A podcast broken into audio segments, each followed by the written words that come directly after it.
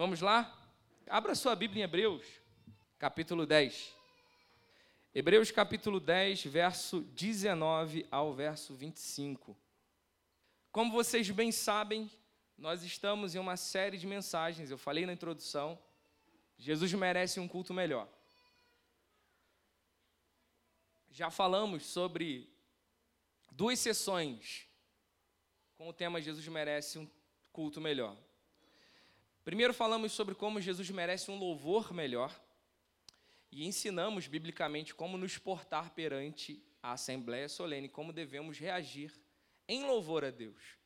Você não pode louvar a Deus do seu jeito, assim como você não pode chegar para o seu patrão na segunda-feira e dizer: Eu quero trabalhar do meu jeito, eu quero fazer a minha carga horária, eu quero estabelecer as minhas competências, eu quero. Enfim, você não pode fazer isso com o seu patrão. A gente entende que um culto como esse é um, uma prestação de serviço. É um tributo que nós estamos pagando para Deus. Ele é digno de receber. E ele estabeleceu formas, ele estabeleceu métodos, maneiras de receber um louvor adequado da igreja. Então você não louva do teu jeito. Embora você tenha personalidade tímida, por exemplo, ah, eu sou muito tímido.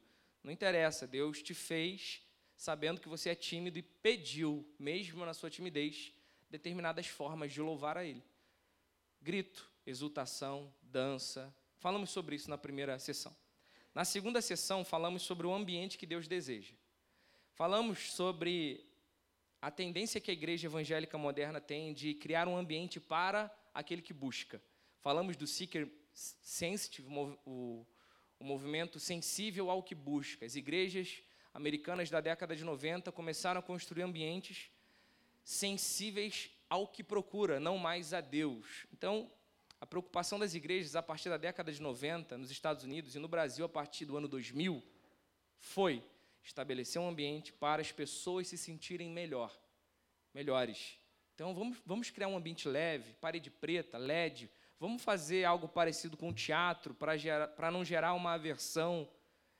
Então, esse é um problema sério. A gente precisa criar um ambiente não para quem busca, mas para quem é digno. E esse ambiente é um ambiente de adoração. Falamos isso na segunda sessão. Hoje a gente vai falar sobre reunião. Fala, falaremos sobre frequência de reunião, por que a reunião é importante, porque o culto de domingo à noite é importante. Para isso, a gente vai fazer uma breve exposição, nada muito profundo, de Hebreus 10, verso 19 a 25. Diz assim: Portanto, meus irmãos, tendo ousadia para entrar no santuário, grava esse nome: santuário. Pelo sangue de Jesus, pelo novo e vivo caminho que ele nos abriu por meio do véu, isto é, pela sua carne, e tendo um grande sacerdote sobre a casa de Deus. Grava esse nome: casa de Deus. Primeiro você falou santuário, agora você falou casa de Deus. Aproximemo-nos com o coração sincero, em plena certeza de fé, tendo o coração purificado de má consciência e o corpo lavado com água pura. Guardemos firme a confissão da esperança, sem vacilar, pois quem fez a promessa é fiel. Cuidemos também de nos animar uns aos outros, no amor e na prática das boas obras. Como devemos nos animar? Como devemos animar uns aos outros? Verso 25: Não deixemos de nos reunir ou de congregar, como é o costume de algumas pessoas. Pelo contrário, façamos admoestações, ainda mais agora que vocês veem que o dia do Senhor se aproxima. Vamos orar? Pai, o dia do Senhor está se aproximando e a Sua palavra diz que o que vai nos manter animados para o dia do Senhor é a reunião é a reunião solene, é a congregação, é a igreja, é a comunidade. Então eu entendo que é impossível congregar sozinho. A congregação é onde dois ou mais estão reunidos. Não existe a possibilidade de ser um, ser um cristão sem a igreja. A igreja ou a congregação é o que nos anima, é o que nos motiva, é o que nos exorta, é o que nos admoesta, é o que nos faz olhar para o dia do Senhor com mais certeza e esperança. Que essa convicção possa estar no nosso coração em nome de Jesus. Assim nós oramos.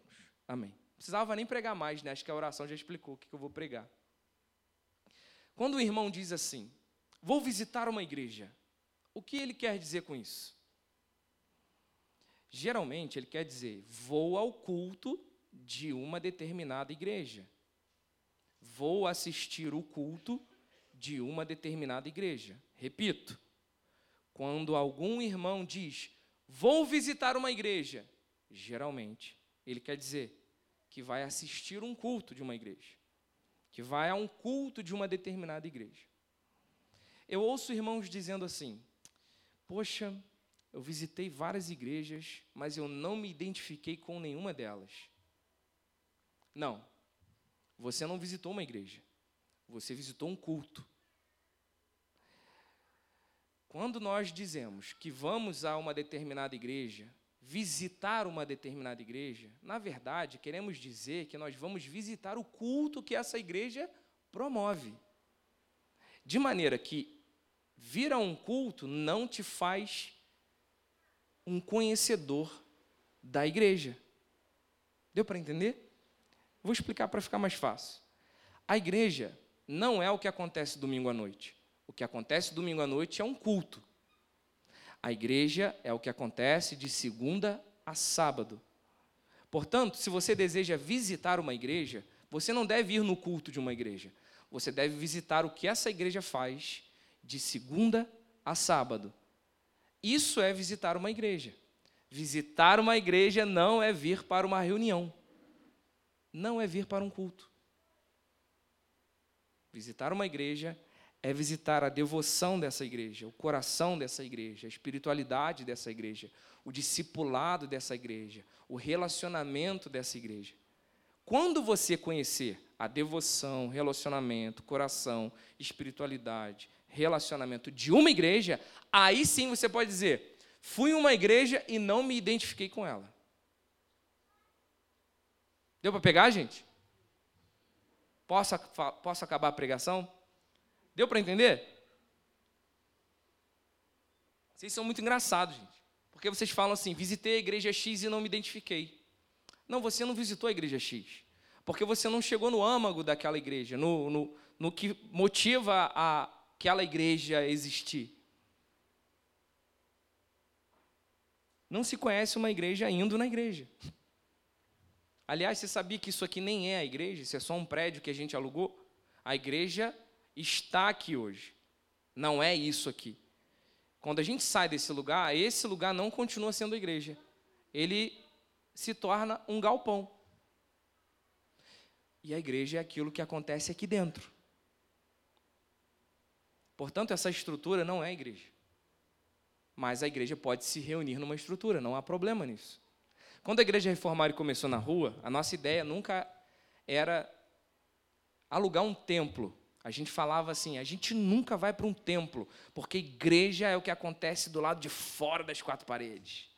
Tinha até uma deturpação da etimologia da palavra igreja. A gente dizia assim: eclésia significa chamados para fora. Uma grande mentira que inventaram ao longo do tempo. Nada a ver. Eclésia significa assembleia, não tem nada a ver com chamados para fora. Mas enfim, a gente dizia: igreja é o que acontece do lado de fora das quatro paredes. Aí a gente começava a se reunir todo sábado e as pessoas perguntavam: onde é a tua igreja? Eu falava: minha igreja é na calçada da fama. Não, mas a igreja física mesmo, na calçada da fama. Não, mas a igreja, igreja é estrutura, na calçada da fama. O que, que as pessoas querem dizer com onde é a sua igreja? Onde é a estrutura dela? Qual é o prédio que ela tem? E a igreja não precisa ter um prédio. Igreja não é o que acontece aqui. Igreja é o que acontece de segunda a sábado. Só que a gente também tem, a gente às vezes comete a hipocrisia. Na verdade, a gente não, eu cometi a hipocrisia. Vamos dar nome aos bois. Eu achava que a igreja na rua era mais nobre do que a igreja na igreja. E aí, eu falava assim: Deus não habita em templos feitos por mãos humanas, Deus habita no meio da sua congregação. Amém? Glória a Deus, está na Bíblia. Só que por que essa congregação não pode utilizar de um templo? eu dizia assim: Deus não habita em templos feitos por mãos humanas. E aí Deus me questionou: quem fez as ruas? Não foram os homens? Quem fez as calçadas? Quem fez as praças? O reformário no início sofreu dessa síndrome. A gente achava que a gente era igreja, os outros não, porque a gente estava fazendo alguma coisa na rua e as outras igrejas só estavam dentro de um templo. Mas a verdade é que a gente nunca conheceu igreja nenhuma, porque igreja não é o que acontece no templo. Igreja é o que acontece de segunda a sábado. Ora, Tiago, se a igreja então não é isso, por que, que a gente está aqui nesse lugar? A gente podia estar tá em casa, né? Podia estar tá todo mundo reunido em casa. Ou podia estar tá todo mundo reunido em algum lugar. Enfim. Foi essa linha de raciocínio que fez com que muitos irmãos apostatassem da igreja, se tornassem desigrejados. Esses e outros motivos que eu vou citar aqui. Frases como igreja não é um templo fazem parte desse tipo de grupo. Fez parte do nosso tipo de grupo durante muito tempo. Frases como eu sou a igreja, a frase mais demoníaca que existe. Porque eu não sou ninguém sozinho, eu sou só uma pedra isolada que, quando me uno a vocês, me torna igreja. Frases como: a igreja, Jesus é top, a igreja estraga.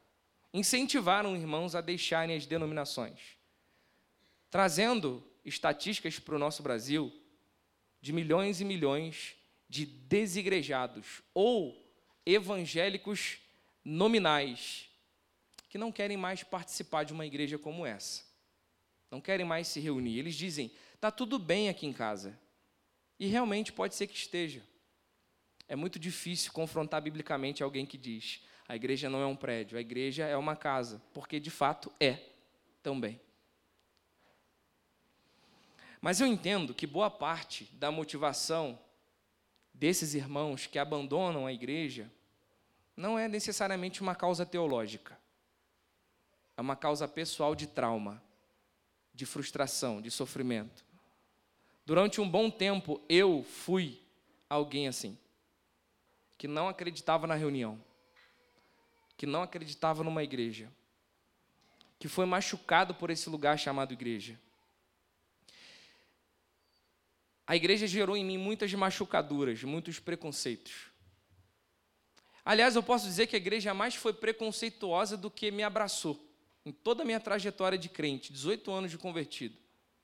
Eu cito no dedo quem me abraçou e eu cito em mãos quem me julgou e me apedrejou pelas tatuagens, pela posição e assim por diante. Fomos perseguidos por evangélicos, irmãos. Em um dos nossos primeiros templos, lá, é, não vou falar, senão vai ficar muito óbvio, mas em um lugar, tinha uma igreja vizinha perto, no meio do nosso culto, interromperam assim o culto, ó. Tem como falar mais baixo aí? Quando a gente a gente estava cultuando de porta fechada. A gente levantou a porta, era uma irmã da igreja vizinha. Falei, pois não, irmã? Vocês estão usando o nosso estacionamento? Porque o nosso estacionamento é exclusivo nosso. A gente está querendo fechar a nossa igreja e tem uma moto lá dentro. Eu tenho certeza que é de vocês. A pregação acabou, o culto acabou, a gente foi lá ver a moto. Chegamos lá, a moto não era de ninguém do reformário. De repente veio um irmão correndo lá de cima, dizendo assim: ah, a moto é minha, eu estava no banheiro. O cara que estava lá, né, no banheiro. Todo mundo achou que a igreja estava vazia, o irmão estava no banheiro e deixou a moto lá dentro. Machucaduras, maledicência. Aliás, não existe um povo tão maledicente quanto o crente. Eu não vejo os umbandistas se ferindo assim como a gente se fere, cara. De verdade. Eu não vejo os ateus se machucando tanto como a gente se machuca. Língua afiada demais. Lachon hará come solto. Então, as nossas maiores, ou pelo menos as minhas maiores decepções como cristão, eu não, eu não tenho sombra de dúvidas, nem foi o diabo, não. Foi a igreja mesmo. Machucaduras dessa maneira, dessa forma. Pastores que estão aqui talvez sintam a mesma coisa. Quantos pastores temos aqui? Levanta a mão. Temos alguns pastores aqui que provavelmente sentiram isso. Fizeram casamentos de pessoas, discipularam casais, batizaram os filhos, apresentaram as pessoas ao Evangelho. E quando elas menos esperam, uma faca pelas costas. uma falta de gratidão pelo que se faz. Independente do que o teu pastor fez, se ele participou de um momento tal na sua vida, honre ele, cara. Não há nada mais doloroso do que um pastor fazer parte de uma família inteira, construindo casamento, filho, batismo, apresentação ao Senhor, e esse cara ser tratado como ninguém. Isso dói demais na gente. Eu posso contar inúmeras famílias que nós tiramos do zero, que nós apresentamos o Evangelho, e não fazemos para ter o reconhecimento delas, de maneira alguma. Mas somos homens, somos humanos, somos gente. E aí a gente batiza o casal, faz o casamento do casal, o casal se adequa, casa diante do Senhor, depois tem filhos, apresentamos os filhos ao Senhor. Quando a gente menos espera, somos machucados, feridos demais. Eu posso dizer que a igreja gerou muito abuso em mim, abuso mesmo. Não sexual, mas outro tipo de abuso. Eu fui muito abusado por lideranças evangélicas. Na minha primeira igreja, eu fui visto apenas como um número. Depois de ser visto como um número, eu fui visto como um cifrão. Depois de ser visto como um cifrão, eu fui visto como um voluntário. Eu nunca fui visto como gente, como um filho de Deus. Talvez seja essa a tua experiência também. Eu me lembro que eu fiz parte de uma igreja, eu já era formado em teologia, e me chamaram para dar aula no seminário batista aqui da cidade. E eu fui contactar, fui informar os meus líderes, e eu disse assim: Olha, eu arrumei um emprego, eu vou começar a dar aula de teologia, seminário batista, vou ganhar X por mês. E eles disseram assim: Nós não abençoamos você. Por que não? Porque você não tem ainda o nosso DNA. Você precisa ter o nosso DNA para sair. Nós temos medo do que o seminário que você vai dar aula pode fazer com a sua cabeça. Então, preferimos te prender do que te cuidar. Preferimos te colocar numa jaula do que discipular o seu coração. E talvez na minha caminhada o que eu mais ouvi foi sim e não. Cara, eu vou falar um negócio aqui que eu acho que eu nunca falei para vocês. Eu nunca tive um pastor. Nunca. Não, tive. Eu tive pastores nas igrejas que eu participei, mas eu nunca tive contato com nenhum deles. Eu nunca tomei um café com um pastor, eu nunca visitei a casa de um pastor. E, que dirá, preocupação deles de me visitarem, eu não era um membro que podia render qualquer coisa para a igreja. Sempre fui um Zé Ninguém com um histórico manchado na vida que só podia atrapalhar a igreja. Esse cara aí que está vindo do mundo, isso aí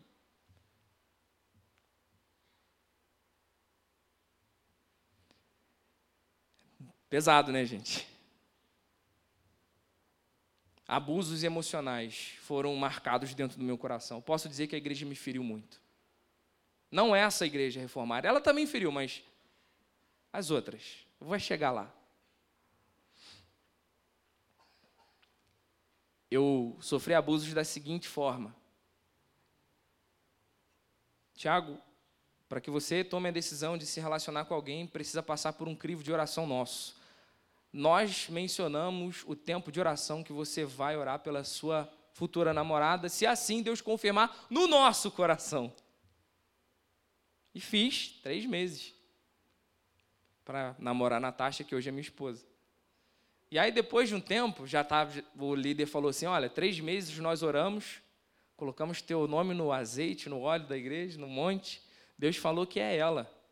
Olha que perigo isso, né, gente? Nossa, tinha tudo para dar errado. Líderes dizendo que sentiram a confirmação de que você. Nossa, isso é maluquice, gente. Mas enfim, a gente acreditou, graças a Deus. Namoramos. E aí, beleza, a gente já recebeu o aval da liderança. O que, que a gente pensou? Bom, agora é com a gente. A gente vai desenvolver a nossa vida dois. E a gente foi e marcou um noivado. Um ano depois do namoro ser iniciado. Fizemos um noivado, fizemos uma celebração simples. Os líderes souberam, chamaram a gente. Vocês são rebeldes.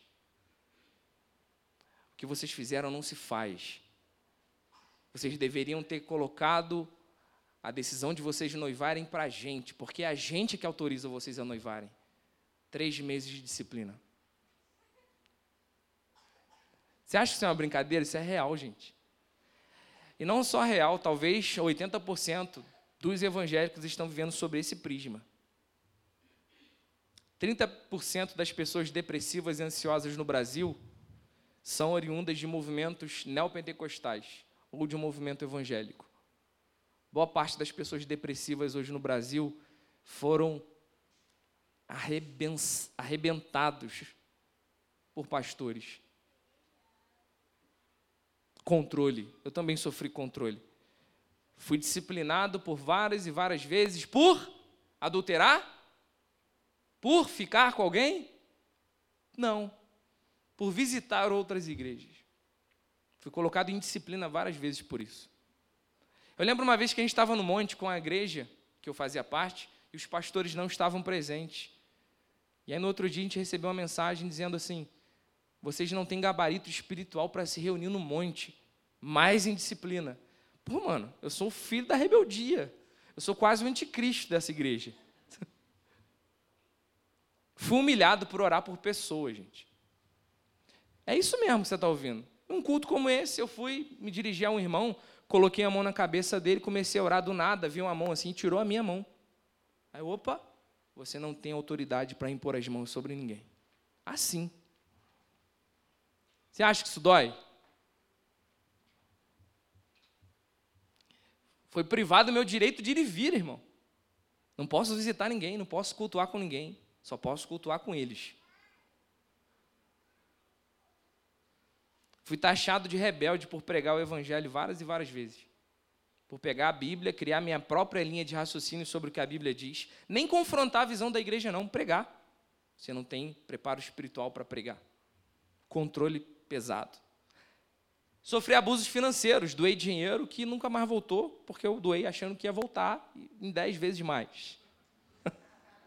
Eu me lembro de doar uma aliança de noivado, falando assim: Senhor, estou te dando aliança, porque a igreja me fez essa lavagem. Dê a sua aliança de ouro, você precisa dar a sua aliança. Dê a sua aliança. Eu falei: tá bom, toma. Escândalos pra caramba, envolvendo dinheiro principalmente. Talvez seja por isso que a nossa igreja é assim com finanças, né? Porque a gente, eu, né, vim de um lugar muito perverso com dinheiro. A gente tem dificuldade de falar de dízimo oferta, já perceberam? Se chama dor, trauma. Promessas que não se cumpriram. Enfim, poderia ficar aqui devaneando demais.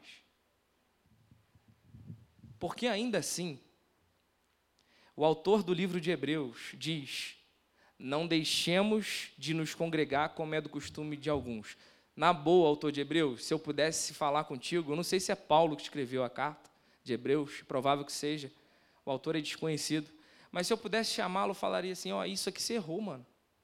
Porque como assim não deixamos de congregar? Tu sabe o que a igreja brasileira vai vir a se tornar, irmão? Na verdade, é saudável não congregar. Mas não é isso que o texto diz. E a gente é obediente ao, ao texto. Vocês estão comigo? Vamos estudar o contexto do texto? Vamos lá. O texto que nós lemos começa no versículo 19 com a palavra, capítulo 10. Começa com que palavra? Vocês estão comigo? Um de cada vez, gente. Na tua Bíblia começa com que palavra? Portanto, portanto ou pois, certo? Isso dá a certeza de que o autor estava devaneando sobre algum tipo de assunto. Ele está fazendo uma linha de conexão com o que ele estava dizendo. O que ele estava dizendo? Hebreus foi escrita, a carta de Hebreus foi escrita para, óbvio, para os hebreus, né? para os judeus. Você aprendeu hoje de onde vem o hebreu, de onde vem o israelita, de onde vem o judeu e de onde vem o israelense, que são quatro coisas diferentes, né? Pois bem, os hebreus eram os judeus da época. Eu presumo ser o apóstolo Paulo escrevendo essa carta. O autor tem a intenção de tratar um povo judeu dentro do cristianismo, ensinando como o judeu deve se portar perante o cristianismo e também como o cristão deve se portar perante o judeu. Quase todos nós fomos criados em torno de algumas teologias comuns sobre judeus. A primeira é supersessionismo. O que é o supersessionismo? É uma teologia confessa por alguns pais da igreja, mas principalmente desenvolvida na reforma protestante, que tem a ideia de que tudo aquilo que Deus prometeu para Israel não se cumpre. Sendo a igreja a nova substituta de Israel. Então é como se a igreja substituísse a aliança que Deus fez com Israel. Isso se chama teologia da substituição ou supersessionismo. Existe a teologia do dispensacionalismo, que vê a história da igreja com dispensações, do qual se tira o arrebatamento secreto. Isso, eu não vou nem falar disso, que a gente já fala muito, né? Tem a teologia do pacto. Vocês estão estudando no curso de escatologia a teologia das alianças. O que é o pacto? São as alianças que Deus fez com cada representante bíblico, tanto veterotestamentário quanto do Novo Testamento. O supersessionismo, que acredita que Israel ficou para trás e que os judeus não têm mais parte, aliás, existe um supersessionismo punitivo. É uma linha que acredita que os judeus não só não têm parte das promessas a respeito de Israel, Israel agora é a igreja, como Deus está prestes a punir os judeus por isso. Então é tipo assim: judeus, vocês recusaram o Messias, e por consequência disso, vocês vão ser punidos até Jesus voltar pela segunda vez. Nenhum de vocês vai receber perdão. Isso se chama supersessionismo punitivo. Essa ideia então acredita que Israel não tem mais aliança com Deus e que Deus também não tem mais aliança com aquilo que ele disse no Antigo Testamento. Nesse caso, Deus é o Deus que a gente conhece, que é anti-divórcio na Bíblia toda, aqui ele é pró-divórcio. Por quê? Porque Deus prometeu fazer uma aliança com um povo específico, com detalhes específicos. Deus prometeu casar com uma noiva judia. Só que ele mudou de ideia, ele divorciou, não, rompi a aliança não quero mais os judeus. Vou casar com uma novinha agora. Quem é a novinha? A igreja. Isso se chama supersessionismo. Israel fica para trás, Deus quebra a sua aliança, alianças com riqueza de detalhes que ele disse para Israel e se casa com a igreja. Sim, irmãos, Deus se casa com a igreja. Mas nós acreditamos, nós acreditamos que ainda existem coisas a se cumprir, promessas, alianças que Deus fez com o povo de Israel. É só se ler Romanos 11. Romanos 11 é prova cabal disso. E é muito curioso, gente, porque a gente que diz que Deus rompeu com os judeus, a gente tem uma Bíblia escrita por judeus, voltada para judeus, confeccionada no Oriente Médio, com língua de Oriente Médio, com cheiro de Oriente Médio, com riqueza de detalhes do Oriente Médio. Mas aí a gente fala: não, isso aí tudo agora é simbólico. Todo mundo era judeu na tua Bíblia, incluindo um cara que se chama Jesus. Você conhece ele? É judeu. Teu Deus é judeu, mano. Você sabia disso? Aliás, o teu judeu, o teu judeu, o teu Jesus judeu, é chamado de leão da tribo de Roma, leão da tribo do Ocidente, leão da tribo do Brasil, leão da tribo da Reforma, leão da tribo da Europa. É leão da tribo de Judá, irmão no Novo Testamento. Então o cara se identifica com um lugar chamado Judá. Ele se identifica com um povo chamado judeu. E ele tem um propósito de salvar ainda esse povo, assim como ele fez conosco. É muito curioso isso, gente.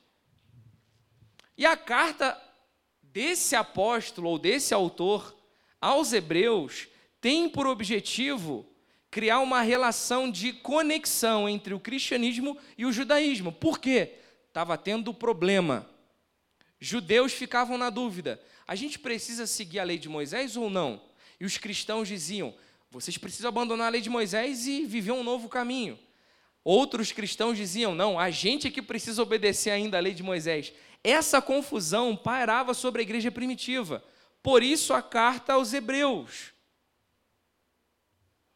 Então a igreja que recebe essa carta, certamente estava passando por problemas assim, sem saber o lugar do judeu no cristianismo. O que, que o judeu tem que fazer? Ele tem que observar a Torá ou não? E aí a carta foi escrita. É muito legal, cara, que a Bíblia ela é muito harmoniosa, ela tem uma harmonia muito interessante. A gente vai ver que o apóstolo Paulo, quando escreve Efésios, Filipenses, Gálatas, ele basicamente está conectando os assuntos de Hebreus em todas as cartas, dizendo: galera, Jesus morreu, ele é suficiente, ele é redentor. Quando vocês se debruçam na lei, vocês estão fazendo com que Jesus morra de novo. Hebreus 6. Vocês estão comigo? Então vamos lá. Ser um judeu cristão implicava em algumas coisas nessa época. Dentre elas, abrir mão dos seus status, abrir mão da sua reputação, perder lugares políticos, perder trabalho, perder a família, inclusive. Até hoje, os judeus que aceitam Jesus como Messias passam pelo mesmo problema. Se você botar um judeu messiânico e um judeu ortodoxo, o judeu ortodoxo tem uma altivez em relação ao judeu messiânico. Aliás, nem considera ele judeu, não considera um messiânico judeu. O que o apóstolo Paulo, na minha opinião pessoal, ou o autor de Hebreus, está tratando aqui é: irmãos, Cristo é a plenitude da fé de vocês. Judeus, tudo que vocês esperavam se cumpriu no Messias. Ele é o esperado, ele é o cumprimento da velha aliança. Agora nós temos um novo parâmetro, e esse parâmetro é o Evangelho de Cristo. Retroceder o Evangelho de Cristo é voltar à sombra, é desvalorizar a redenção do Senhor, é crucificar Cristo outra vez, o que está no capítulo 6. A partir do capítulo 10 do livro de Hebreus, ele começa a trazer algumas exortações. Quais? Principalmente sobre a forma como eles deviam cultuar. Igualzinho que a gente está fazendo aqui, ó. Jesus merece um culto melhor? Esse tema foi abordado na carta. Vamos, vamos estudar? que a gente acabou de ler. Versículo 19. Vamos fazer uma exposição rápida desses textos aí. Portanto, meus irmãos, tendo a ousadia para entrar no santuário pelo sangue de Jesus. Por que o autor de Hebreus usa esse recurso? Judeus tinham um sacerdote que representava o povo uma vez ao ano, certo? Vocês estão comigo, gente? Então, o sono diz amém. Ah, quase que eu peguei vocês. Eu sei que dá sono falar de contexto, mas é isso aqui que é a Escritura, a gente precisa se debruçar nisso. Sacerdotes, eles entravam uma vez no santuário oferecendo um sacrifício de sangue para prestar a dívida do povo, curar o povo da sua dívida e dos seus pecados. O autor de Hebreus diz assim: Portanto, meus irmãos, tendo a ousadia de entrar no santuário pelo sangue de Jesus. O que, que o autor está dizendo? Nós não nos apresentamos mais pelo sangue de animais, e sim pelo sangue único e suficiente de Cristo.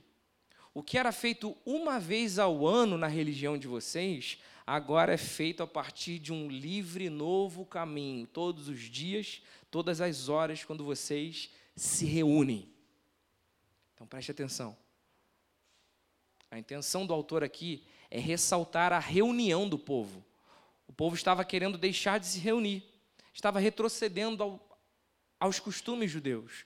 E o autor está dizendo: não, quando vocês se reúnem, vocês pegam o sangue de Jesus e se apresentam ante a Ele, num novo e vivo caminho. Verso 20, vamos lá. Pelo novo e vivo caminho que Ele nos abriu por meio do véu, e isto é pela Sua carne. Pensa comigo no Santo dos Santos. O que, que cobria o Santo dos Santos do lugar santo? Um véu, certo? O autor de Hebreus está dizendo que esse véu era uma representação da carne de Jesus que foi rasgada. Então o autor está dizendo assim: a gente não vive mais um estilo de vida antigo, porque Jesus foi rasgado no meio para que você tivesse acesso a um novo estilo de reunião. Então, cara, o que o autor de Hebreus está dizendo aos judeus é: não tem a forma que vocês se reúnem? Esqueça.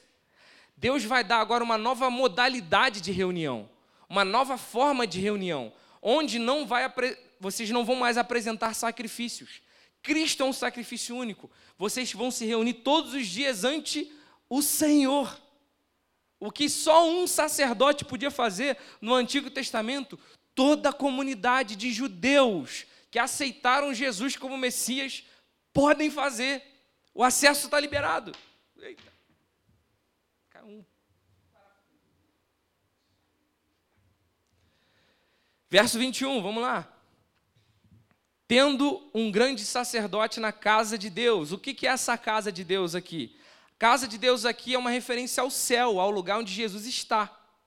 Então pensa comigo, casa de Deus agora, nesse trecho, é uma referência ao lugar que Jesus está. E o que, que ele está fazendo lá? Ele está intercedendo por nós. Por mais que o sacrifício de Jesus tenha sido único e suficiente, Jesus continua na casa de Deus, ou seja, no céu, intercedendo pela nossa entrada no santuário. Então, a gente está entendendo a importância da reunião? Sim ou não? Jesus intercede pela forma como você vai entrar na igreja. Verso 22. Aproximemo-nos com o coração sincero, em plena certeza da fé, tendo o coração purificado da má consciência e o corpo lavado com água. Aqui, mais uma vez, o texto está dizendo que Jesus é aquele que purifica a consciência. Na lei, os sacrifícios purificavam o externo. Em Cristo, Cristo purifica consciências. Ele purifica o interior. É só você ver Paulo, um assassino em série, sendo purificado em sua consciência. E aí, verso 23 e 24. Guardemos a firme convicção de esperança, sem vacilar, porque quem fez a promessa é fiel. Cuidemos também de nos animar uns com os outros em amor e na prática das boas obras. Como que a gente faz isso? 25. Não deixando de congregar, como é do costume de alguns. Pelo contrário, façamos admoestações ainda mais agora que vocês veem que o dia do Senhor se aproxima. Qual é a resposta então do autor de Hebreus para o desânimo? reunião, congregação. Isso aqui. Só que o problema é que as nossas reuniões estão mais desanimando do que animando, né? As nossas reuniões e as nossas congregações deveriam te fazer crescer em amor, como o texto diz. Te fazer crescer em, em boas ações, como o texto diz. Então, a função da reunião solene, disso aqui agora que está acontecendo, é te animar é te dar vigor para continuar as boas obras. Não é para que você visite um culto. Não é para que você conheça uma igreja. É para que você seja mantido nesse amor. Cresça nesse amor. E essa é a reunião que a gente está fazendo aqui agora. Quando você deixa de se reunir, você continua sem ânimo, cansado, machucado. E eu sou prova disso. Eu quis começar essa pregação falando dos podres que eu vivi, para chegar nessa parte agora. A frase que os irmãos daqui dessa igreja colocaram naquele pallet ali no domingo passado faz total sentido, embora seja mó clichêzão, mas é sentido total. A mesma igreja que fere é a mesma igreja que cura. Eu mencionei curas, eu mencionei traumas para vocês. E até hoje eu posso dizer que eu luto contra eles. Mas nos momentos mais difíceis da minha vida, essa igreja local, a reunião dessa igreja, fez um papel avesso ao que esses outros irmãos fizeram. Eles me curaram sem eu merecer, eles me abraçaram sem eu fazer por onde. E agora eu vou abrir meu coração para vocês em algumas coisas aqui. Cara, se eu tentar lembrar de alguns momentos, acho que eu não vou nem conseguir falar, mas eu lembro de um dia que a sala de oração foi um fator divisor de águas na minha vida, onde eu estava pensando seriamente em desistir do chamado, e assim, eu sempre falo isso, né, mas aquele dia era real mesmo, cara. A gente passou por uma traição violenta. E a sala de oração aqui no meio dessa igreja, com, sei lá, 10 pessoas, 15 pessoas, abraçaram a nossa dor, choraram pelo nosso choro, choraram pela nossa família. E eu me senti literalmente curado numa sala de oração aqui. Num lugar menos visitado por vocês. Talvez seja o lugar que mais flui cura aqui. Numa reunião.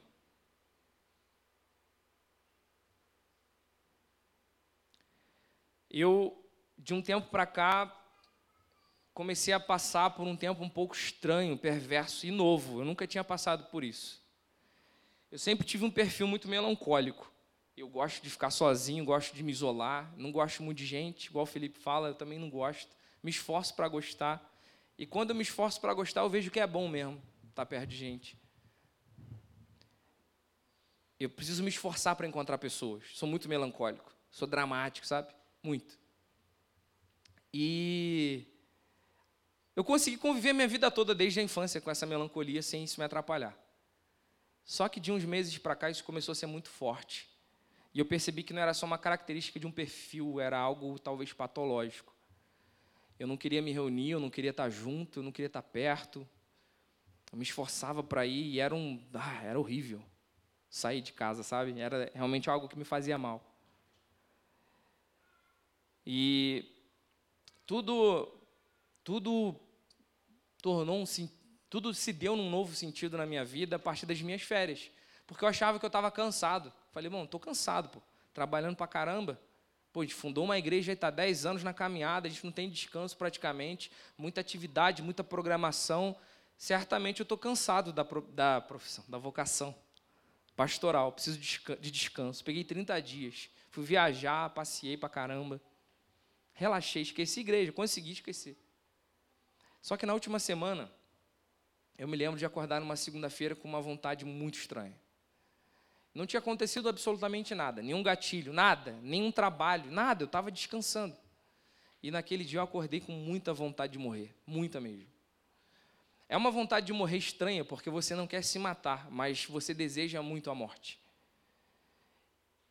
E no meu estado de melancolia, quando eu ficava muito triste, eu pensava na minha filha, na minha esposa, isso me animava. Naquele dia, quando eu pensava na minha filha ou na minha esposa, nem isso movimentava o meu coração, sabe?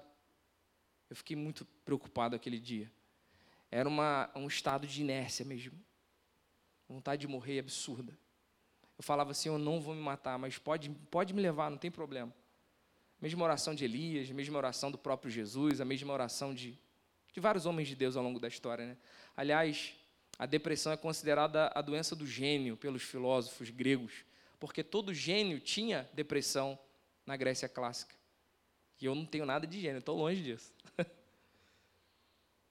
Mas, enfim, conversei com alguns irmãos, aquilo deu uma amenizada, deu uma moderada, e aquilo começou a aumentar. Aumentar, aumentar, aumentar, aumentar. E é uma sensação absurda, porque eu ouvi os irmãos tentando me dar sermão do que eu estava sentindo, e eu não precisava de um sermão. Eu estava no momento mais espiritual da minha vida, tendo momentos com o Senhor, com o secreto, Cara, meu secreto estava muito alinhado com Deus. Nas minhas férias eu fiz músicas, eu compus canções, coisas que há muito tempo eu não fazia. Eu me deleitei realmente na suficiência de Cristo. Então não era falta de oração nem falta de leitura bíblica. A gente às vezes demoniza isso, né? Depressão? Precisa orar mais. Não, não precisa orar mais. Você precisa procurar um profissional. E foi tão estranho que eu passei que eu queria sentir qualquer sentimento que me tornasse vivo, sabe? Chega um momento que a vida se torna preta e branca, onde você olha e você não encontra alegria em nada, por mais que eu estivesse diante da minha filha, que é o motivo da minha alegria. Eu olhava para minha filha e estava preto e branco o meu mundo. Eu não conseguia enxergar a alegria e eu fiz uma oração assim: Senhor, eu quero sentir alguma coisa, ainda que seja dor. Eu não me, eu não me importo de sentir dor mas eu só quero sentir alguma coisa. Eu estava num estado que nem dor eu sentia. E as pessoas falando, não, passar pela dor é assim mesmo. Não, eu não estou nem passando pela dor, eu queria sentir dor, porque a dor talvez seria uma prova de que eu estava vivo, sabe? Pô, estou sentindo alguma coisa, tem alguém aqui dentro. E eu não tinha sentido isso. Difícil falar isso né, num culto de domingo. Descobri que eu tenho muitos pesos desde a minha infância, carrego muitos pesos. Fazendo terapia há pouco tempo já tem sido libertador para mim. Descobri que na terapia que eu tenho um perfil melancólico, que eu me cobro por não ter um perfil carismático como a maior parte de vocês espera. Geralmente se espera de um pastor um perfil mais carismático, mais um cara mais que chega junto, alegre. Eu não sou assim, eu fico quieto assim. E aí você acha que eu estou triste com você e não estou. E aí eu fico preocupado com o que estão pensando de mim. E aí eu tento me esforçar para ser alguém que eu não sou. E aí isso me fere, me machuca demais. Por que, que eu estou contando essa história toda, gente? Para chegar na reunião, para chegar na igreja, para chegar em vocês. Numa, numa reunião de líderes, eu desabafei isso com os irmãos, os irmãos arregalaram os olhos, falaram: caramba, você está passando por isso? Eu falei: estou. E aí eles começaram a conversar entre si e aconteceu o que aconteceu na semana passada. Eu não posso cometer a, o deslize de falar que eu estou curado, porque uma doença, o Senhor pode curar. Eu não estou sentindo nada, graças a Deus. Tem uma semana. Mas eu pude constatar que a mesma igreja que fere é a igreja que tem o poder de se levantar e sentir a dor, sabe?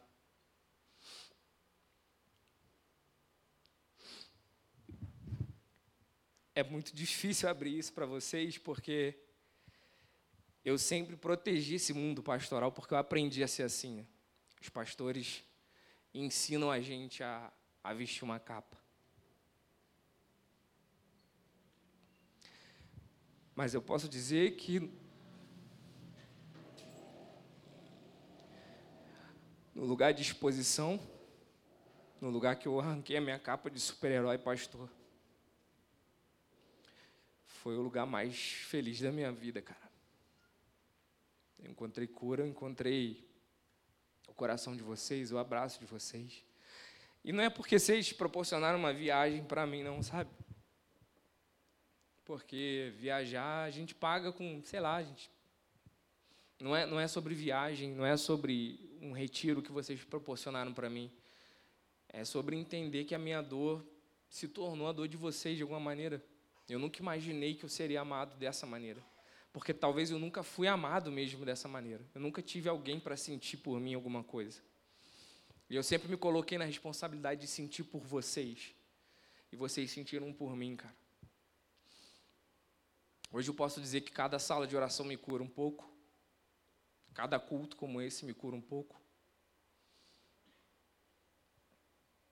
Então, assim, a igreja é esse lugar bizarro. É um lugar que machuca com força, que te arranca mesmo, te escapela. Se ela conseguir, ela, ela, ela, ela tem um poder de ferir de verdade. Mas ela também sabe que ela tem uma essência curadora se ela se posicionar, se ela for uma igreja bíblica. Eu quero agradecer, cara, por vocês serem igreja. Eu sei que é, uma pregação não é para falar sobre mim, né? Mas eu acho que o meu testemunho conta porque você não precisa ser o que a igreja impôs. Você não precisa ser perfeito, você não precisa ser o mais crente. Você precisa ser vulnerável. Deus gosta de exposição e nessa exposição eu aprendi a ser curado, de verdade. E o meu testemunho precisa inflamar vocês de alguma maneira. Vocês não podem mais entrar nessa reunião com superficialidade, cara, porque o líder dessa igreja é o mais aberto aqui. Eu não aceito que vocês continuem vindo para cá se mantendo protegidos, sabe? Não querendo se expor, não querendo abrir coração.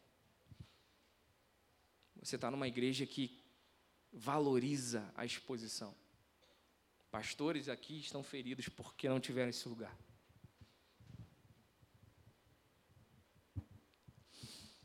Quantos pastores, cara, estão caminhando no automático porque não têm coragem de expor seus corações, porque sabem que a igreja vai devorar eles, vai emancipar, vai trocar eles, vai substituí-los, vai mandar eles para algum lugar e achar que está tratando eles.